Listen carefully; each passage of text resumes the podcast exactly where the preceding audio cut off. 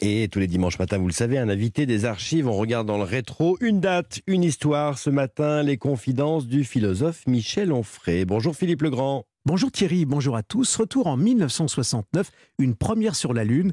Bonjour Michel Onfray. Bonjour Philippe. Philosophe et combattant à la fois, votre plume cultive la polémique pour entrer de plein pied dans les débats de la société.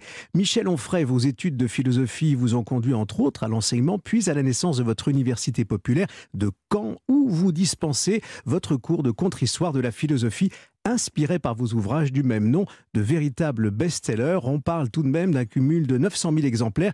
Être contre plutôt que pour serait votre école de pensée, une façon peut-être d'être sur le qui-vive à tout moment et de ne pas laisser dormir la réflexion. Avec plus d'une centaine d'ouvrages publiés, traduits dans 25 pays, vous faites partie des philosophes prolifiques. Votre dernier livre, j'allais dire vos derniers livres, foutriqués d'une part, et les anartistes sont de la même veine que les précédents. Vous êtes sur le ring des opinions. Ce matin, vous avez choisi de revenir sur le 21 juillet 1969, le premier pas sur la Lune. La mission Apollo est en route. L'émotion au micro d'Europe 1. Ça y est, L'homme est à la Lune vous entendez ici l'applaudissement Exactement, à l'heure précise, à l'heure précise, le 20 juillet 1969, alors qu'ils étaient partis depuis 14 jours, depuis qu'ils étaient partis depuis 5 jours et que Collins tourne pour la 14e fois autour de la Lune, à 21h18 minutes, le module lunaire a touché la Lune. Le module lunaire a touché la Lune. Ça, c'est. Ils arrivent, ils sont là euh, sur, euh, sur la Lune. euh, et votre date, le 21 juillet 1969, est celle du lendemain.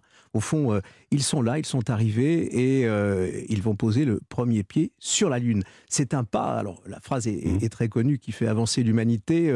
c'est Neil Armstrong, hein, le commandant de la mission, et, et Buzz Aldrin. Armstrong et Aldrin sont les deux qui vont être les premiers dans cet espace particulier. Pourquoi ce choix de cette date en 1969 D'abord pour une émotion particulière sur le moment. J'ai 10 ans, mon père m'a expliqué le- les étoiles, le cosmos. euh, Mon père était ouvrier agricole, il parlait assez peu, il transmettait peu de choses euh, volontairement. Il transmettait par son comportement. Mais il m'avait expliqué que la lumière des étoiles était partie il y a des millions d'années, qu'elle arrivait seulement maintenant, et que ce qu'on voyait aujourd'hui avait été vivant jadis, mais que ces étoiles étaient mortes. Et puis quand il est décédé, il décédé dans mes bras alors qu'on était en train de parler de l'étoile, l'étoile polaire. Je je vais pas raconter cette histoire, je l'ai raconté dans le début de Cosmos, mais on regarde le ciel, je le conduis de chez moi, chez lui, dans mon village natal, et, il me dit il faut que je me mouche. Alors il se, il se mouche, regarde le ciel, le ciel est tout rougeoyant, et on voit pas notre étoile polaire. Je dis on verra pas notre étoile ce soir. Il me dit non, le ciel est couvert et il est mort. Donc on a eu une histoire, mon père et moi, qui passait par le cosmos et par les étoiles, et cette idée d'une d'une lune si lointaine qui devenait si proche puisque les hommes y mettaient le pied cette fois-ci. Euh, a été quelque chose d'assez magique mes parents, on avait offert une télévision à mes parents, on avait regardé euh, ces images, euh, je dirais pixelisées aujourd'hui, enfin plutôt une espèce de, de, gros grains, euh, plutôt dans des variétés de gris plutôt que noir et blanc. Et cette voix là que vous restituez avec euh, ce, ce bobino, enfin tout ça, ça m'a paru euh, assez sidérant. Et c'est plus tard, bien sûr, que je me suis dit, mais là, c'est 1492, quoi. C'est Christophe Colomb qui découvre l'Amérique. Et hum, c'est un autre monde. C'est la première fois qu'un homme quitte la Terre et voit la Terre d'un autre astre, de l'astre de, de, de la Lune. Et Vous aviez la télévision, Michel Onfray, oui, à mes parents, Oui, c'est ça. on, vous- avait offert à mes parents une télévision, les, pa- Donc- les, les voisins avaient acheté une autre télévision, et donc on avait hérité d'un vieux téléviseur dont les voisins s'étaient débarrassés. Oui. Et donc, vous l'avez, vous vous souvenez de cette émotion-là, quand oui. même, de ce premier Oui, pas euh, On vivait dans 17 mètres carrés, donc c'était la cuisine, euh, la, la salle de bain, enfin tout quoi. Et il y avait, euh, j'étais, je me souviens de la couleur de la nappe, enfin de de, de, de- la toile cirée, comme on disait très précisément. qui était lumineuse, comme votre père qui aimait ses étoiles. Elle était euh, une couleur euh, claire. jaune particulier. Jaune, ben voilà, dont- jaune- un- jaune soleil. Un, un jaune que j'aime encore aujourd'hui, ceci expliquant cela. Et, et de fait, euh, je me suis dit, c'est quand même assez magique cette, cette histoire. Elle, est- elle est très lointaine et en même temps elle est très proche. Et c'est plus tard, plutôt ces temps-ci, là, que je me dis, mais finalement notre civilisation s'effondre, on va vers une autre civilisation. Et c'est la civilisation transhumaniste ces gens qui veulent reculer la mort, même faire mourir la mort, et puis qui veulent aussi euh, sortir l'homme de la planète, en disant il va falloir à un moment donné, euh, le Soleil va exploser, il y aura plus de planète Terre, ça c'est évident. un Ah, Cette de- révolution est quand même une évolution, parce que c'est un, un pas, un pas franchi, un pas incroyable. Oui, non mais c'est majeur. Je- moi j'ai vu à Chicago le ou à Washington, je ne sais plus, mais enfin le musée de l'espace, et j'ai vu cette capsule lunaire, mais j'étais sidéré de voir l'intérieur de cette capsule avec quasiment des- des, morceaux. Oui, avec- Fragile? oui, avec des morceaux de scotch ou de Chatterton. On se dit mais c'est pas possible qu'il soit allé sur la Lune avec un bricolage pareil. Les complotistes d'ailleurs pourraient dire oh, c'est pas possible, on n'est pas allé sur la Lune avec ce genre de choses. Et si. Et, donc il y avait là l'avion de Louis Blériot. Enfin, on se dit mais tout ce travail entre Blériot et puis le, euh, la capsule spatiale, je pense effectivement qu'on ouvre une nouvelle ère de l'humanité avec ce, jour-là. Ça vous tente ces voyages puisqu'on nous dit maintenant que c'est euh, la prochaine étape, hein, moi, les voyages dans l'espace. J'adorerais. Ça vous fait rêver, Oui, moi je dirais infarctus, accident cardiaque, problème d'AVC. Je suis pas le bonhomme pour ça, sauf à vouloir mourir dans une fusée.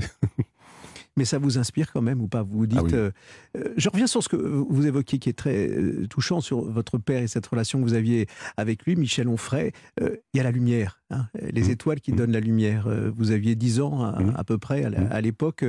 Finalement, ça vous a inspiré? Parce que c'est ce que vous cherchez en tant que philosophe. Complètement. D'ailleurs, il n'y a que ça, il n'y a que la lumière. Je pense que la lumière disparaît, il n'y a plus de vie. Enfin, chacun sait ça. On voit bien que quand euh, la météorite tombe et qu'il y a un nuage de poussière, euh, euh, il y a tout un tas d'espèces qui disparaissent de la planète. Il faut que les poussières tombent, mettent un certain nombre d'années à, tomber pour que la lumière puisse revenir, la photosynthèse, enfin toutes ces choses-là. Et moi qui aime la nature, on voit bien quand l'hiver arrive, de moins en moins de lumière, de plus en plus de nuit, donc les feuilles commencent à, à, à devenir marron, à s'assécher, à tomber, à disparaître. Et puis voilà, c'est l'hiver. Et puis là, tout de suite, c'est très beau dans mon jardin, par exemple, on commence à voir les premiers bourgeons, puis les fleurs, et puis les feuilles, et puis on se dit, ben voilà, c'est le cycle de la vie et c'est le cycle de la lumière. Je ne crois pas qu'il y ait de religion indépendamment de la lumière. Pas le temps pour ça, mais le, christianisme est une religion de lumière et les églises, jadis, quand elles étaient encore symboliques, les églises, elles étaient orientées évidemment vers le soleil levant. Michel Onfray, la lumière, euh, c'est ce que vous cherchez et que vous nous racontez dans euh, vos livres. Je pense à ces deux derniers livres qui paraissent aux éditions Albin Michel, Foutriquet d'un côté et puis euh, Jeune Artiste de l'autre. Alors, Foutriquet commence, c'est votre observation aussi de, de philosophe qui se laisse tenter par euh, par, la politique, mais il y a quand même euh, cette notion que vous rappelez, euh, la Révolution française, on a en tête évidemment mmh. l'histoire, et puis 1789, un peu moins la Commune, 1871, que vous rappelez. Allez, les grandes lignes. Bah D'abord, c'est sur plusieurs années, la Révolution française, enfin je dirais de la de, l'abolition des privilèges, ou disons de la prise de la Bastille jusqu'à Bonaparte, jusqu'au coup d'État du 18 Brumaire, ce sont, plusieurs années, il se passe quand même beaucoup de choses. la Commune, ce sont quelques jours. C'est à peine un mois. Donc, euh, enfin un mois, oui. Et donc, euh, on a une révolution d'intellectuels, de bavards et de parleurs avec la Révolution française. L'autre livre euh, que j'évoquais, Les anartistes, un titre, il faut revenir dessus, parce que derrière, ce sont les trésors retrouvés des arts incohérent. Alors il faut, il faut expliquer. Euh, c'est très profond parce que finalement, ça fait partie de, de l'histoire de l'art. Euh, et finalement, on a le sentiment que c'est un peu euh, à l'écart de ce que l'on sait. on pense peut-être que les surréalistes sont pas loin d'ailleurs. Oui, bien sûr. Les anartistes, c'est un mot de Marcel Duchamp que je reprends à mon propre compte. Et je, je, je viens de Normandie, comme chacun sait, et donc je suis du côté de la gare Saint-Lazare. Il y a un jour quelqu'un qui me dit Ah, Michel Onfray, vous avez parlé des auteurs, des artistes incohérents. J'ai des choses à vous dire. Vous avez cinq minutes sur ce sujet. J'ai dit, bah oui, bien sûr. Et il me dit, j'ai découvert une, un trésor. 19 œuvres des artistes incohérents. Évidemment qu'on avait perdu, on ne savait même pas si elles existaient.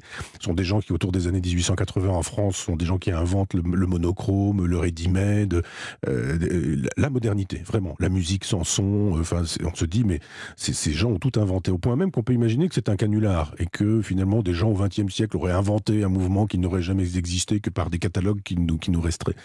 Et puis finalement, pas du tout. Ces œuvres, je les ai vues, on va les voir bientôt. Et, euh, je me suis dit, mais c'est formidable, c'est toute la modernité. Donc j'ai écrit un, un, livre sur ces artistes en disant, eh bien, toute cette pseudo-avant-garde du XXe siècle, elle a pillé une véritable avant-garde dont on n'a jamais parlé.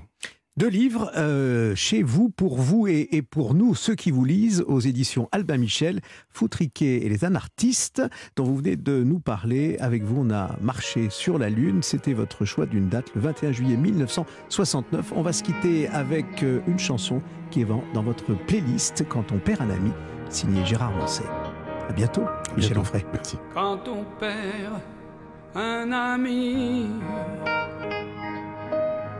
c'est peut-être qu'il dort dans un autre univers.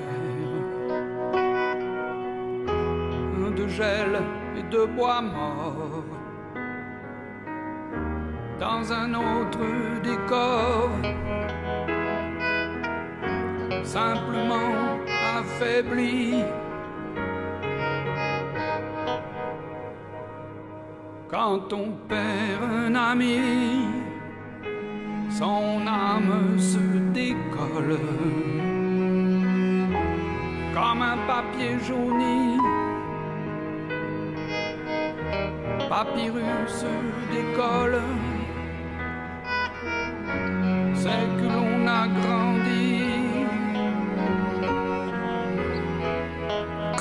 Un ami, c'était euh, Gérard Mancé en 2004. C'était le choix de Michel Onfray, l'invité ce matin de Philippe Legrand.